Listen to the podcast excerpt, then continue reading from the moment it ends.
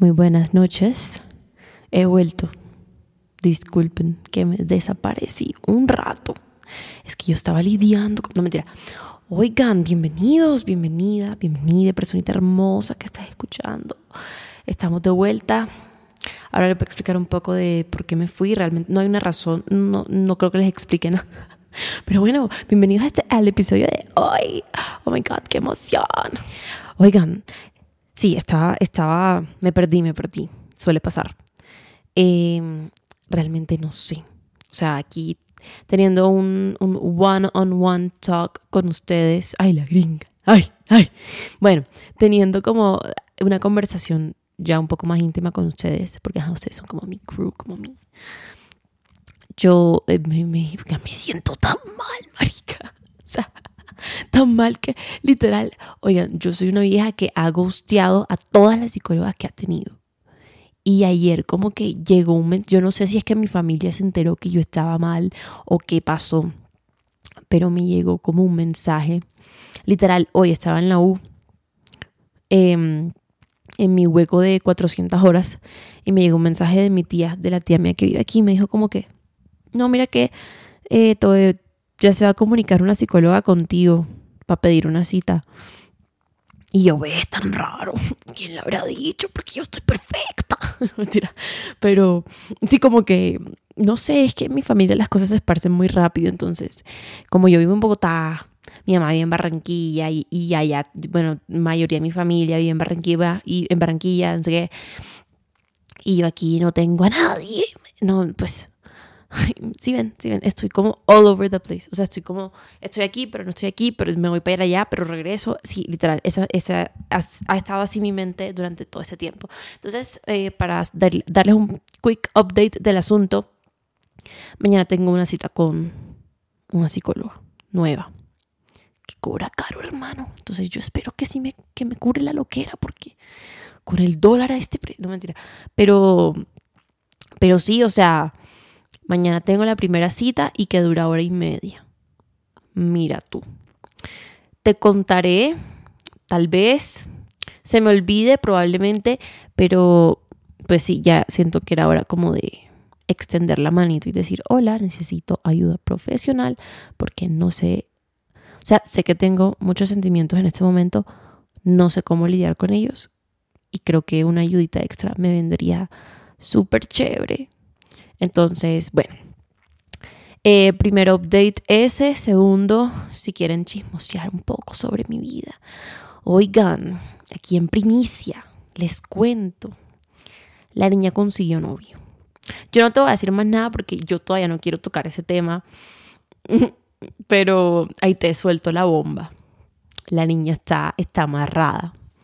Mira tú, la niña que hace como 50 episodios al mes de, de Tusas y de y por qué no, no debemos confiar en nadie. Se amarró. Pero bueno, después vamos a tocar ese tema. Eh, estoy, siento que estoy aprendiendo muchísimo, la verdad. Em, no sé cómo vayan a salir las vainas. Em, no sé qué, qué venga para mí en este momento lo estoy tomando muy, muy con calma, muy el día a día. No les puedo decir que todos los días son perfectos, no les puedo decir que no tengo inseguridades, pero, pero gracias a Dios estoy con una persona que sabe eso y que está dispuesto como a estar conmigo, con todo y eso y pues, no sé, ya me estoy extendiendo y ese no es el tema. O sea, tú no viniste aquí a enterarte de los corotos de la vida de esta mujer. No, señor. Ese en otro episodio. Oigan, miren que yo les puse en Instagram, que también ando como perdida de stories. Yo no sé qué me pasa, la verdad.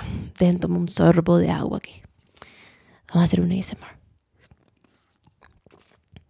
Oye, güey, puta, sabía mierda. Marica, es que cuando los vasos están como, o sea, como que yo tenía una gaseosa ahí que compré en el de uno, pero tan fea. O sea, no sé por qué.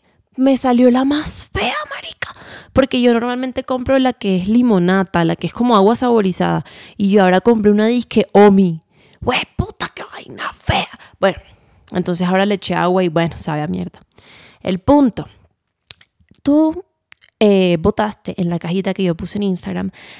Yo le di tres opciones de temas. Que igual vamos a hacer los tres porque marica, se me prendió el bombillo y yo no voy a desaprovechar eso. Pero el tema que estamos grabando en el día de hoy es cómo aprender a manejar tu soledad, cómo aprender a disfrutar tu soledad. Pero lo voy a abordar no tanto de una manera en la cual tú salgas de escuchar este episodio y digas como que, oh, sí, vamos a, vamos a estar solos y vamos a explorar nuestra soledad porque es hermoso y no sé qué. No, vamos a desmentir muchas cuestiones sobre la narrativa en general que existe en torno a qué significa estar solo o qué significa disfrutar tu soledad o qué significa eh, aprender a estar solo como tal, ¿sí?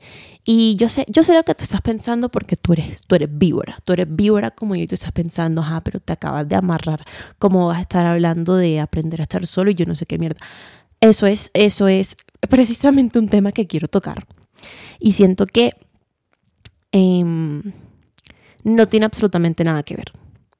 Y no importa si tú estás en una relación en este momento, no importa si estás envueltado o envueltada con alguien, estás vacilando, vacilando, eh, no, no, no importa. Porque tú, independientemente de que tengas novio, novia, novie, lo que sea, tú tienes que aprender a dimensionar lo que pasa en tu cabeza cuando estás solo o cuando estás sola. Tú tienes que aprender. Así no quieras, así te dé miedo.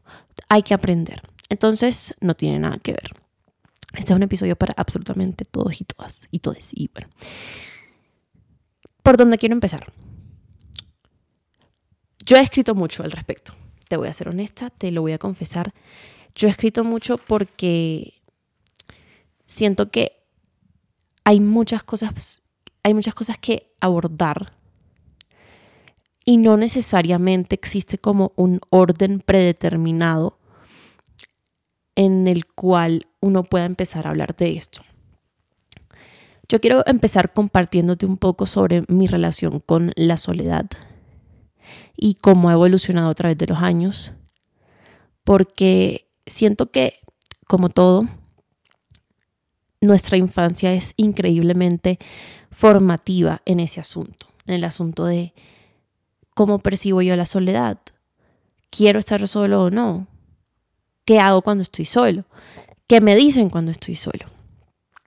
Entonces, yo les he dicho muchas veces que yo cuando era chiquita, yo no tenía un grupo de amigas, yo no tenía amigas realmente, o sea, yo pasaba mucho tiempo sola, pero no por decisión propia. Era porque simplemente no, no encajaba, o sea, no tenía unas expectativas impuestas también por el tipo de contenido que yo consumía y que todos consumimos, que Marica Disney y las mejores amigas por siempre, no sé qué. Y yo, yo quería eso y yo no lo encontraba y yo decía, puta, debe ser, debe, algo debe estar mal en mí. Por eso estoy sola. Entonces desde chiquita yo fui como siempre buscando razones por las cuales yo estaba sola, siempre buscando justificaciones eh, para echarme la culpa de mi soledad cuando en realidad lo único que tenía que estar haciendo era ser una hijo de madre niña y vivir, ¿no? Pero uno cuando es chiquito uno no se da cuenta de eso. Y entonces la soledad para mí nunca fue concebida como algo que yo disfrutaba. Era algo que yo repudiaba por ese pensamiento y esa creencia limitante de que estás sola porque Nadie quiere estar contigo, estás sola porque no tienes amigos.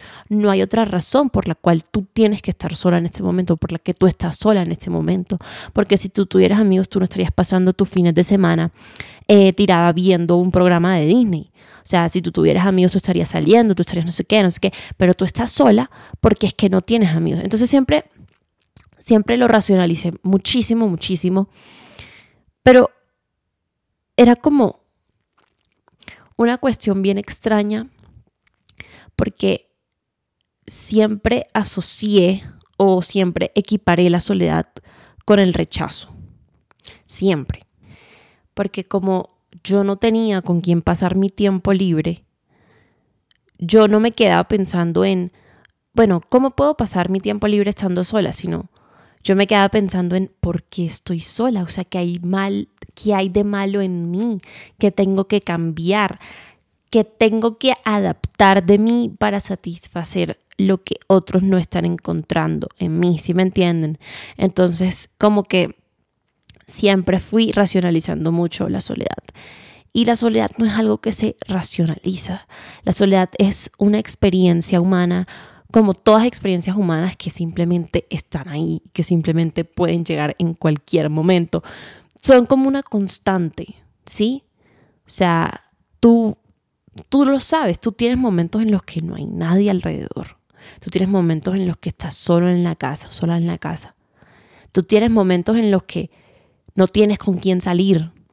Tienes momentos en los que te toca viajar y te toca irte solo. Tienes momentos en los que estás en la universidad o en el colegio y no fueron tus amigos y te toca estar solo. Y te encuentras en esa posición y te encuentras cara a cara con la soledad. Y ahí, ahí es cuando todo se vuelve extremadamente borroso y confuso y tú dices, ¿qué es esto? Primero que todo, ¿qué es este sentimiento? ¿Qué es lo que siento cuando no hay nadie a mi alrededor para distraerme de eso que estoy sintiendo? ¿Qué siento cuando estoy en mi cuarto solo? ¿Qué hago para evadir ese sentimiento? Porque normalmente los sentimientos con los que nos encontramos cuando estamos solos dan mucho miedo. Porque la vida y la experiencia humana y la experiencia social se basan tanto en la distracción se basan tanto en yo hoy no quiero pensar, yo hoy no quiero sentir nada. Entonces voy a salir, voy a ponerme a ver una serie, voy a distraerme para convencerme a mí mismo de que esos sentimientos feos que estoy sintiendo se van a ir. No sé cómo, pero yo sé que se van a ir y no hago nada al respecto. Si tuviera que describir un primer encuentro con la soledad, lo describiría de esa manera. Tú estás frente a frente con algo que tú no entiendes, que tú no conoces, que ni siquiera sabes por qué estás ahí, que ni siquiera sabes por qué estás sintiendo. Es raro, es extremadamente raro. Y yo me di cuenta de que necesitaba aprender sola, necesitaba aprender a estar sola, cuando literal boté el chupo, para los que no son de la costa, eso significa como que me mamé, o sea, me cansé de siempre sentir que yo necesitaba a alguien, de siempre sentir que yo necesitaba la atención de alguien para yo poder estar bien, para yo poder sentirme bien. Entonces, entonces, ¿qué pasaba? Yo estaba en PriceMart con mi mamá y estaba aburrida. Y entonces yo sentía la necesidad de escribirle a un man.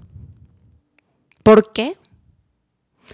Marica, porque yo sentía que esa era la única manera en la que yo podía pasar mi rato de una manera agradable, recibiendo la atención de alguien más recibiendo validación de alguien más.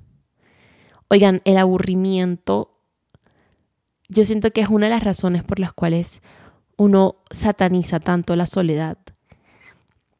Porque cuando uno está solo, pues la experiencia es totalmente distinta cuando uno está con otras personas que tienen 1384 millones de pensamientos al mismo tiempo, que tienen sentidos del humor distintos, que tienen... Uno cuando está solo lo más probable es que se aburra al principio. Yo me sigo aburriendo, te soy honesta, pero principalmente cuando tú empiezas como a sanar esa relación con la soledad, marica, tú te vas a aburrir cule poco, o sea, yo siento que eso es inevitable. Entonces, como les decía, yo es que me acuerdo mucho de ese momento en PriceMart porque sí fue literalmente un un antes y un después en mi percepción sobre qué es la soledad.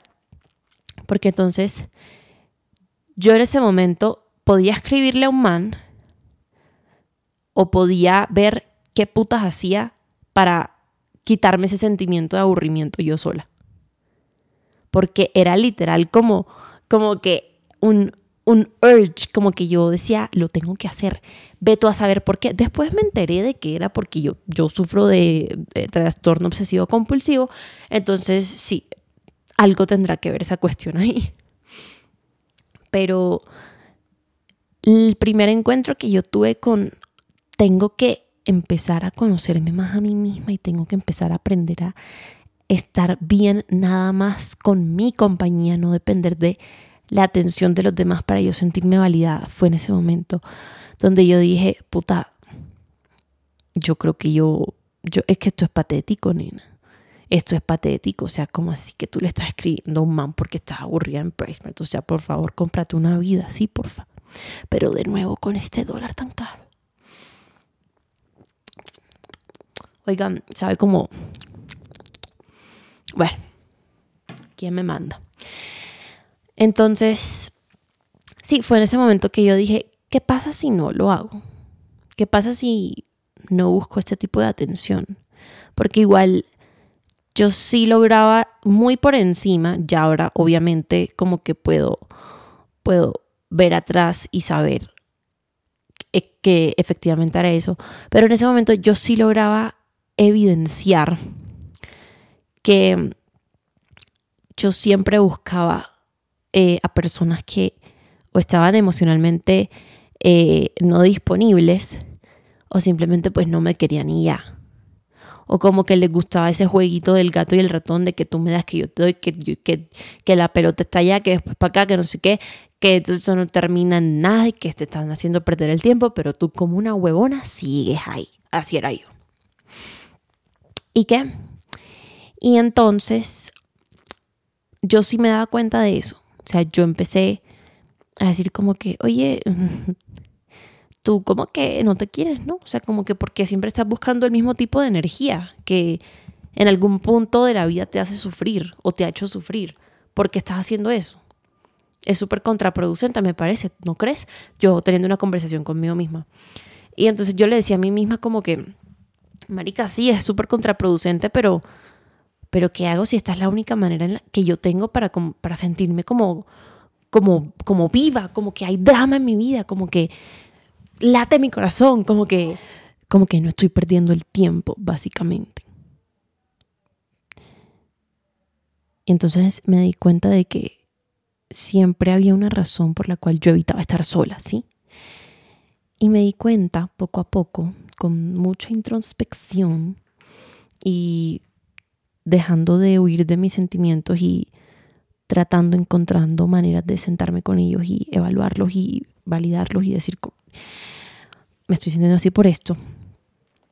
Me di cuenta de que a mí me da mucho miedo o el principal, la principal razón por la cual yo repudiaba, entre comillas, tanto la soledad, era porque yo tenía mucho miedo de que estar sola significara estoy perdiendo el tiempo.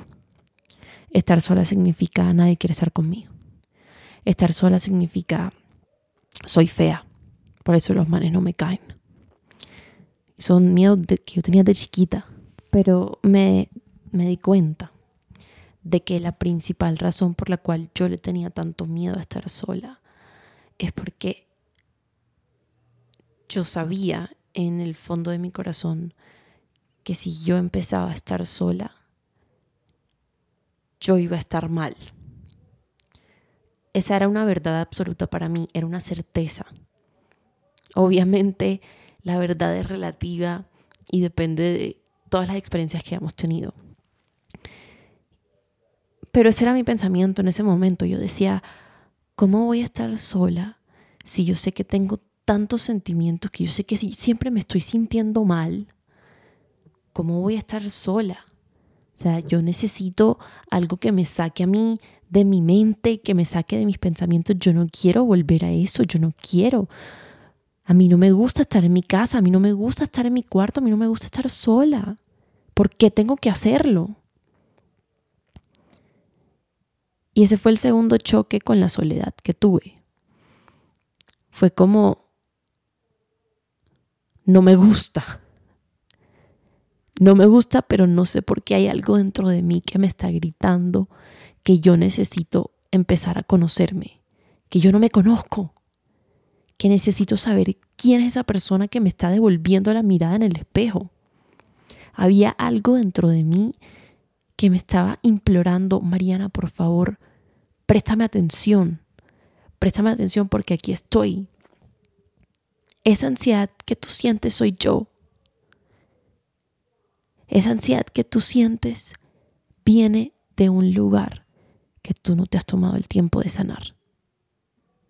Que tú ni siquiera, ni siquiera has dimensionado que existe. Yo no, oigan, yo no sé por qué. Yo siento que en el fondo uno, uno siempre sabe. Pero saben que es algo extremadamente contradictorio, oigan.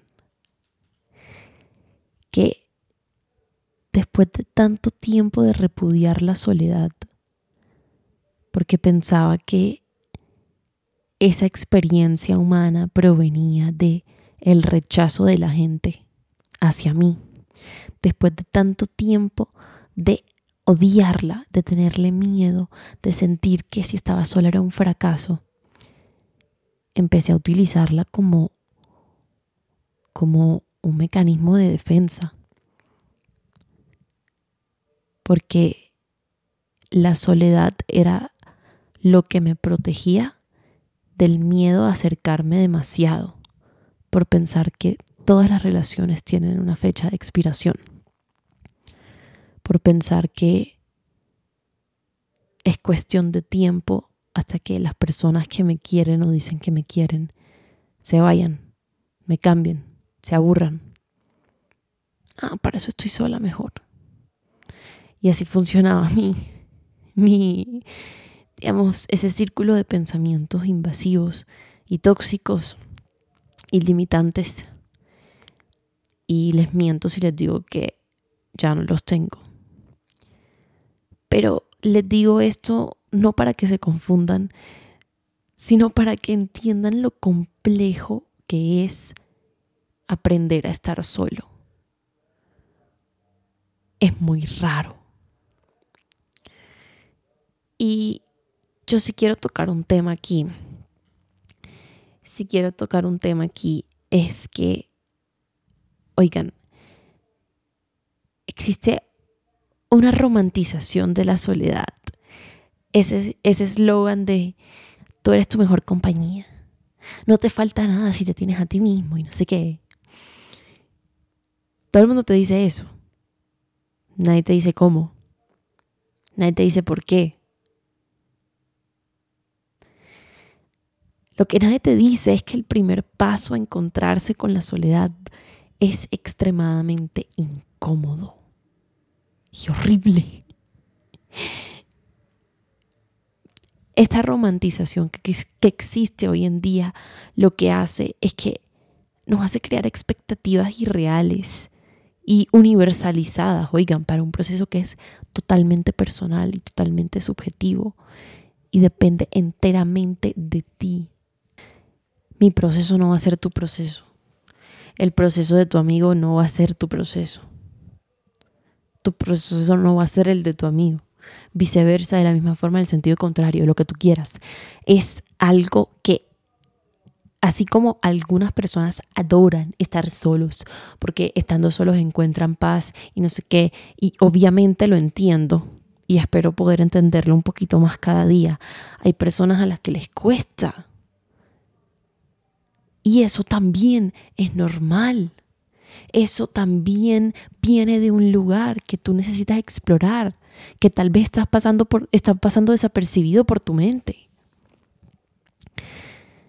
Pero entonces nos venden la idea de esta soledad como algo romántico y, y espiritual. Y sí, claro, claro, claro que tiene esos elementos.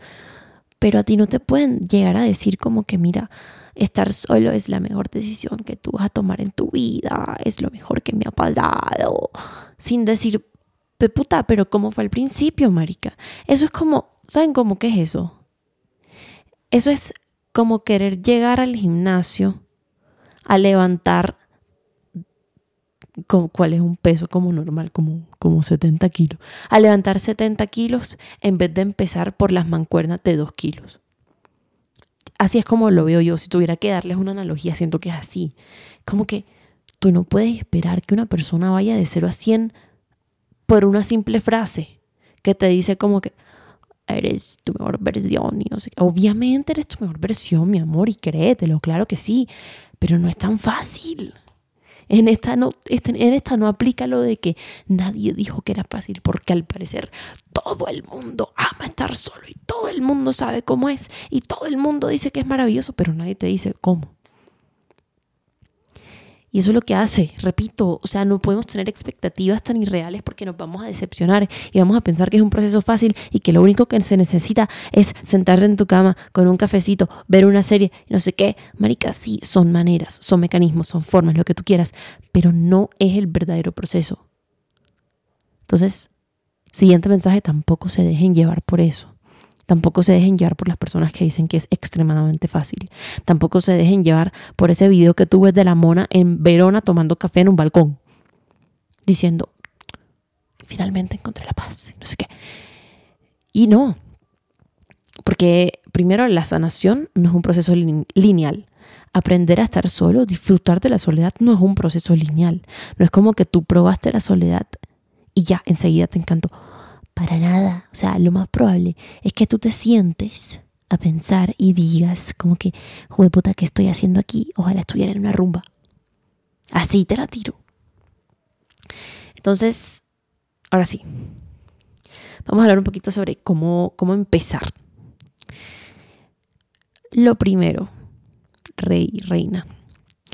Lo primero es que tú identifiques qué tipo de distracciones estás utilizando para evitar a toda costa estar solo o sola. ¿Será que no? Pues yo lo que hago es que yo salgo todos los días y yo me emborracho eh, cada fin de semana, a veces entre semana, porque a mí no me gusta estar solo con mis pensamientos. No, pues yo eh, veo 40 capítulos de una serie al día porque no me gusta estar solo con mis pensamientos. Yo salgo con mis amigos y nunca estoy en la casa. Todas esas son maneras de evitar estar solo, de evitar escuchar a tu mente, porque oigan, de verdad, hay veces en las que la mente está bien, bien, bien dañadita, o sea, bien afectada, digámoslo así, porque nadie nos enseña a darle el cuidado que se merece, el cuidado que requiere. Y como no sabemos, ni siquiera sabemos que tenemos que darle atención o que nosotros mismos también podemos aprender pequeñas cositas que nos ayuden a darle esa atención que merece, ¿sí? ¿Qué me ha ayudado mucho a mí? Tratar de identificar qué es lo que estoy sintiendo. A mí me ha ayudado mucho a escribir. Yo fui, yo me compré mi cuadernito de Miniso, espectacular, es todo amarillo y precioso. Y ese es un cuaderno que yo nada más utilizo cuando yo necesito desahogarme, cuando quiero escribir cualquier cosa, cuando siento que estoy disociando, cuando siento que me estoy yendo a otro lado mentalmente. Llego y, ok, por etapas, ¿no? Por, eh, digamos, por, por síntomas, por así decirlo. ¿Qué hago cuando siento que, me, que estoy disociando? Es decir, que me estoy separando de la realidad mentalmente, que estoy mirando un punto fijo, no existo. Me siento y trato de escribir, no siempre, ¿no? Pues eh, yo también estoy en proceso, tú entenderás, Sandra, lo siento mucho. Yo me siento y describo lo que estoy viendo. Entonces, bueno, estoy, eh, estoy en mi cuarto, estoy en qué, o lo hago mentalmente, estoy en mi cuarto, la puerta está ahí, Cereza está abajo, mi, eh, mi hermano está ahí abajo, tengo el televisor enfrente, estoy aquí, estoy, ah, estoy aquí, estoy aquí, porque a veces de verdad se siente como si yo no estuviera aquí y como si yo estuviera viendo mi vida desde un desde un vidrio, desde afuera, como si fuera un rollo de película, se siente como que no estoy aquí, como que no soy tangible, como que no existo, como que no sé qué estoy haciendo aquí. Entonces, eso es algo que me ayuda a veces de pronto te puede ayudar a ti también sentarte y decir como que, ok, ¿qué tengo, qué tengo al lado? ¿Qué tengo enfrente? ¿Qué tengo no sé qué? si quiero escribir algo, si, no sé, si me, si me llega la inspiración, si me sale algún poema así bien triste. Y bueno, yo estaba. Era una cálida mañana. Y bueno, es sí, lo que sea. Cuando siento que literal quiero salir corriendo porque estoy sintiendo muchas cosas y no sé por dónde empezar, también lo escribo. Y algo que me ha ayudado es bañarme, lo cual es fatal aquí en Bogotá. Oigan, de verdad, si ustedes se bañan, yo siempre digo, bañarse en general es un logro, pero bañarse en Bogotá, hermano, darte un aplauso. Date un aplauso, cómprate un postre, porque qué vaina tan difícil. Pero ayuda, ayuda bastante. Entonces, me baño, intento por lo menos eh, escribir alguna cosa que me ayude a entender lo que estoy sintiendo y que me ayude a que no se me olvide o a tratar de, de no bloquearlo, porque eso es lo que normalmente hago. Entonces, escribo y digo como que, ok, no sé qué estoy sintiendo, ni siquiera, ni siquiera porque a veces me empeñaba mucho en tratar de que todo lo que escribiera tuviera sentido y no sé qué, así tipo el diario de Ana Franco, alguna mierda, y es como que ya, vea, que a quién Monda le importa, es como que escribe lo que sea y ya. Entonces simplemente escribo y todo lo que se me viene en la cabeza yo lo escribo y no sé qué. Entonces, por, por ponerles un ejemplo, siento que me estoy, siento que, siento que no puedo respirar, siento que no sé para dónde coger, siento que mi cuerpo está yendo a toda, siento que mi mente está yendo a toda. Me, odié el nuevo álbum de Taylor Swift, o, bueno, eso fue hace rato, ¿no? Eh, no me gustó el nuevo álbum de Taylor Swift. Eh, literal se escucha así, o sea, eso es lo que yo escucho, que yo escucho solo ruido, eso es lo que yo escucho en mi cabeza de tantas cosas que están pasando. Yo intento escribirlas. Yo intento sentarme y es como que, ok, ¿Qué, está pasando? ¿Qué estoy haciendo? Otra, otra cuestión. Pregúntate también qué te gusta hacer a ti. ¿Qué te gusta hacer cuando no estás con nadie, cuando nadie te está viendo? De pronto te gusta leer, de pronto te gusta dibujar, de pronto... Hay muchas cosas que se pueden hacer y hay muchas cosas... Y eso y eso es algo que sirve mucho y eso sí lo repiten mucho, tengo que aceptarlo, eso sí lo repiten mucho y dicen como que encuentra un hobby, no sé qué. Pero la cuestión con eso es que por más de que tú disfrutes hacer algo, eso no significa que tú vayas a querer hacerlo todos los días o que tú vayas a tener la energía suficiente para hacerlo todos los días. Eso pasa mucho cuando uno está intentando crear hábitos. Tú no siempre vas a querer despertarte tener una morning routine o estar en la noche y querer pintar un cuadro así, así te encante normalmente. Hay veces en las que simplemente no se da. O sea, hay veces en las que de repente como que te entra la euforia y sientes la energía suficiente para querer hacer todo y no quieres dormirte porque no sabes cuánto te va a durar ese pequeño momento y se siente como tan glorioso, se siente como que, puta, recuperé como mi, mi llama, recuperé mi felicidad. Pero eso no dura para siempre. Eso no dura para siempre. Cuando estés, cuando estés perdiendo la esperanza en que no, esto es muy difícil, yo no voy a poder hacer eso. Piensa en ese momento piensa en ese momento porque en ese momento en el que tú sientes como que así sea corto, así, así dure 10 segundos, o sea, literal, uno que me acuerdo y por eso fue que escribí esto, lo que inspiró como esa partecita, fue, yo estaba pues en, en videollamada con, con mi novio y pues yo, yo estaba bien, bien, era uno de esos días en los que uno simplemente se pierde, sí, o sea, uno como que no se halla y no sé qué. Y de repente no sé qué pasó. Sentí como un, oigan, ya, o sea, yo sé que eso suena raro, pero ya yo mañana voy a ir a un psicólogo, pero si a alguien, a alguien le pasa, de pronto se puede sentir como relacionado, no me vayan a decir nada, no me vayan a decir como que caste, eso no es normal, debería, ya voy, ya voy, ya voy, ya yo pedí ayuda, ya, pero mientras tanto, total. Y sentí como que, que algo, o sea, como que estábamos hablando y de repente surgió el tema como de que, pues puta, yo tengo tantos libros, ¿por qué no los he sacado? O sea, porque a mí en cuarentena me, me nació como el, el, querer leer. Y me compré un pocotón de libros y pues obviamente no me he leído ni, la mitad, pero sí me he leído algunos, lo cual me, me, hace estar muy orgullosa de mí. Muy orgullosa de mí porque es mejor leer un poquito que nada. o sea, es mejor hacer algo que nada. O sea, como que si hice un poquito, si alcancé a hacer un poquito, marica, eso es mejor que nada. O sea, yo me tengo que aplaudir eso. Yo tengo que decir, pues puta, si hice algo que yo disfrute, a veces me va a costar y a veces se me va a dificultar, pero eso no significa nada. Al contrario, las veces en las que yo sienta que lo puedo hacer y lo haga y lo disfrute de verdad y no lo esté haciendo simplemente porque lo tengo que hacer, siento que lo tengo que hacer, me aplaudo, me digo muy bien. Pero bueno, el punto. Em, y entonces surgió el tema como que pues, yo tengo pues, varios libritos ahí. Entonces es como que, ah, porque yo estaba buscando el álbum de fotos de mi grado, no lo encontré, by the way. Mamá, si estás escuchando esto, oye, tú me dijiste que el álbum estaba aquí y el álbum no está aquí. Yo no sé dónde está, pero aquí no está. Bueno, mami, por favor, no escuches esto. Bueno, entonces me entró como una euforia y me emocioné.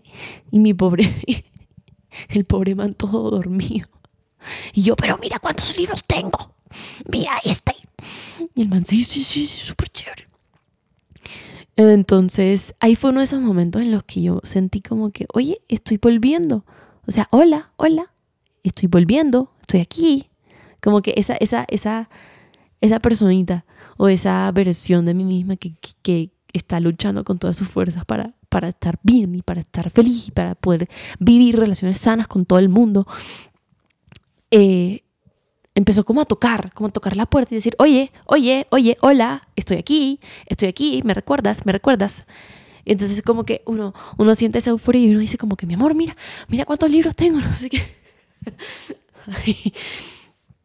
entonces, pues obviamente el momento después pasó y después sí sentí como, ay, bueno, no duró mucho, pero duró algo, duró algo y eso es mejor que nada. Duró algo y eso es mejor que nada. Lo importante lo importante es que ese momento está y que de esos momentos hay y que de esos momentos se pueda aprender. Eso es lo importante. Entonces,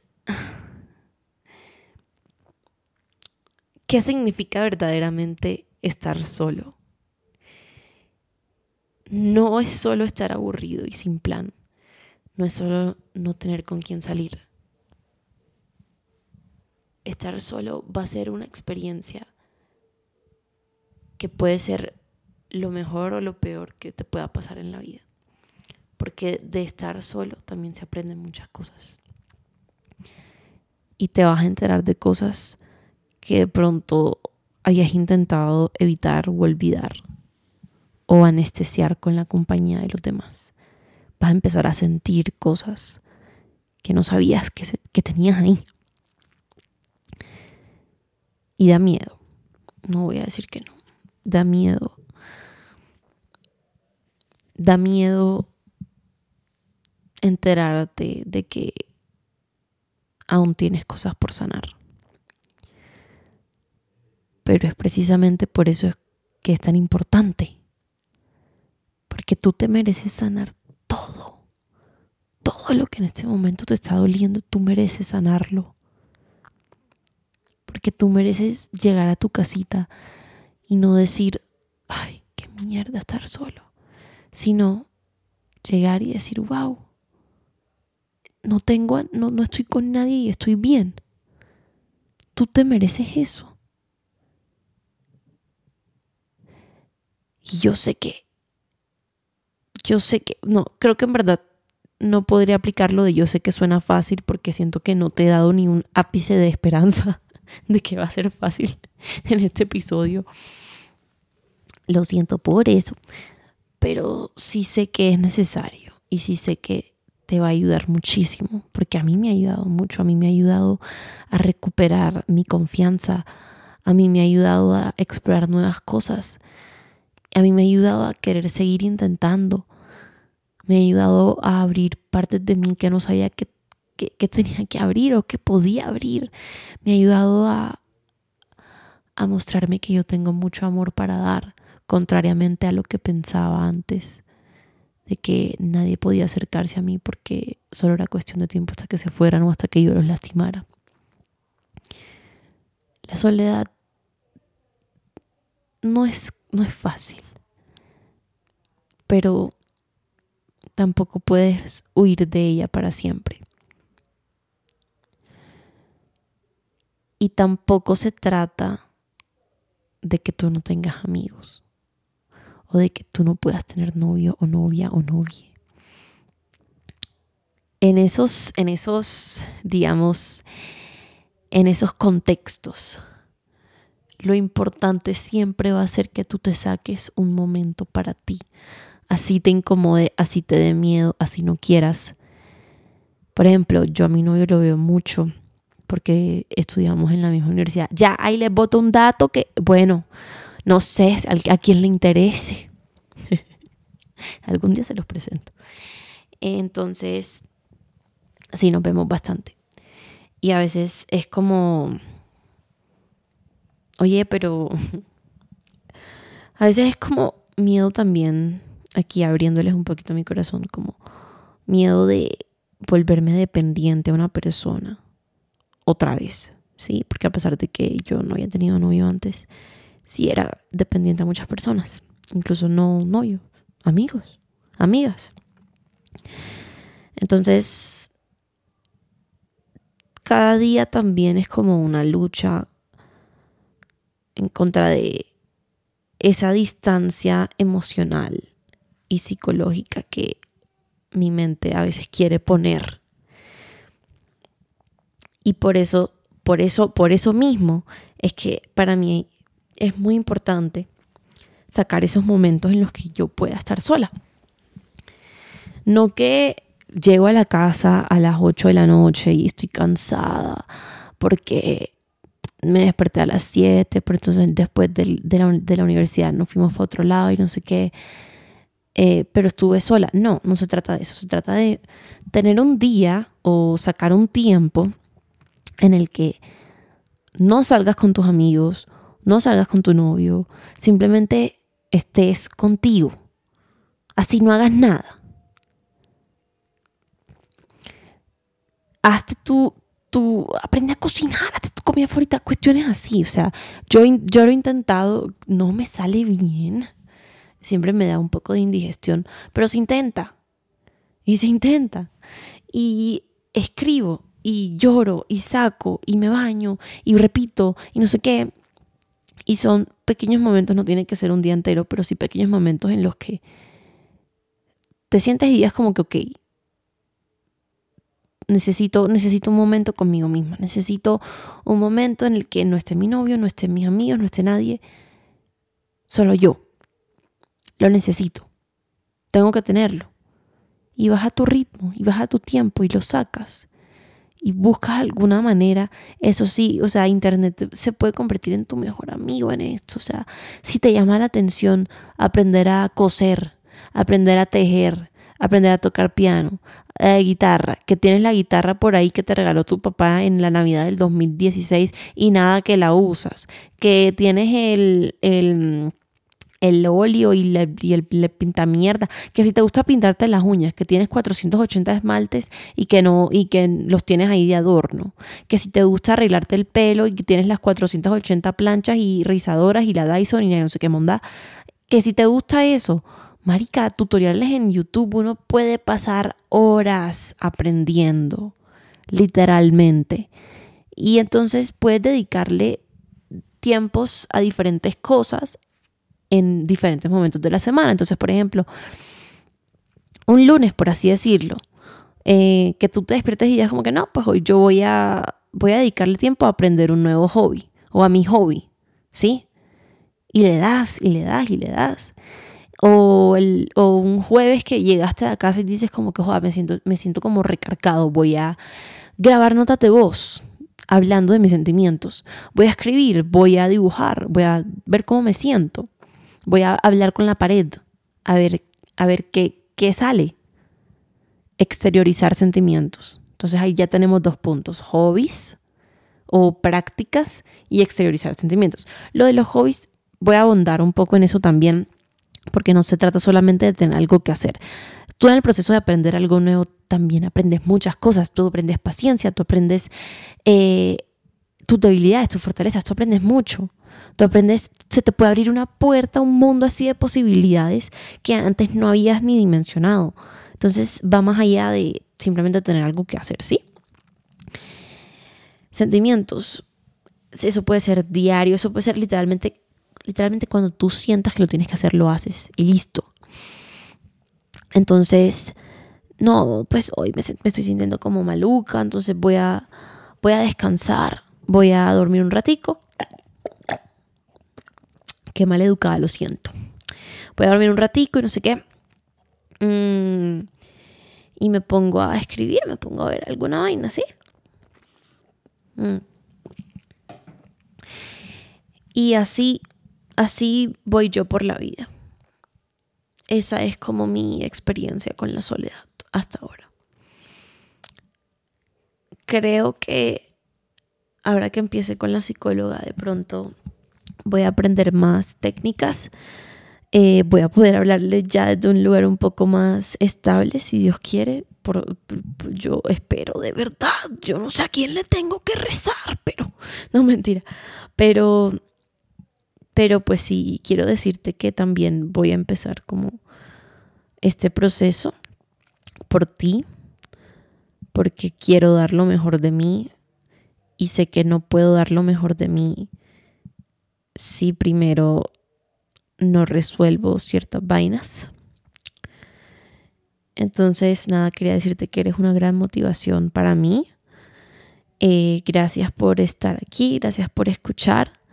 Gracias por tomarte el tiempo, sacar un tiempo. Oigan, esto también puede ser una manera de estar solo. Los podcasts de autoayuda, si sea una maricona hablando por tres horas de vainas que a ti no te importan, no mentira. Pero eso también, también sirve, ¿sí? O sea, también si intentamos como cambiar el, el contenido que consumimos, eso ayuda mucho, mucho, mucho, mucho. Pero bueno, habrá un episodio sobre eso también. Así que para más contenido, por favor, suscríbete. No, ¿cómo es? Dale seguir al botón. Eh, dale al botón de seguir en Spotify. Mi Instagram es, bueno, el Instagram del podcast es casted.podcast. Mi personal es Mariana Casión 03 por si quieres echarte una chismosadita por allá. No se te olvide calificar este episodio con cinco estrellas, mandárselo a tu amigo, a tu amiga, a tu primo, a tu mamá, a tu abuela, a todo el mundo si tú quieres, al grupo del colegio, de la familia, de los primos, a todo el mundo. Y si te gustó, no, se te olvide por favor echarte una pasadita por mis mensajes directos de Instagram, que yo leo todo, que a mí me encanta hablar con ustedes, a contarme qué tal te pareció. Y si tienes alguna recomendación de algún tema que te gustaría, ¿dónde están? ¿Dónde están? Aquí estás. Si tienes alguna recomendación de algún tema que te gustaría escuchar, obviamente las acepto. Este podcast es y para ustedes, así como es para mí. Entonces, nada, espero que te haya encantado el episodio de hoy, espero que te haya servido, espero que pongas en práctica alguna de las estupideces que yo te cuento por aquí hoy, que mis vivencias y mis desgracias sirvan de algo, amén. Y bueno, me cuentas, me cuentas, querido, querida, me cuentas, porque yo siempre estoy pendiente. ¿eh? Y bueno, entonces nos vemos en la próxima. Chao, chao, gracias por escuchar.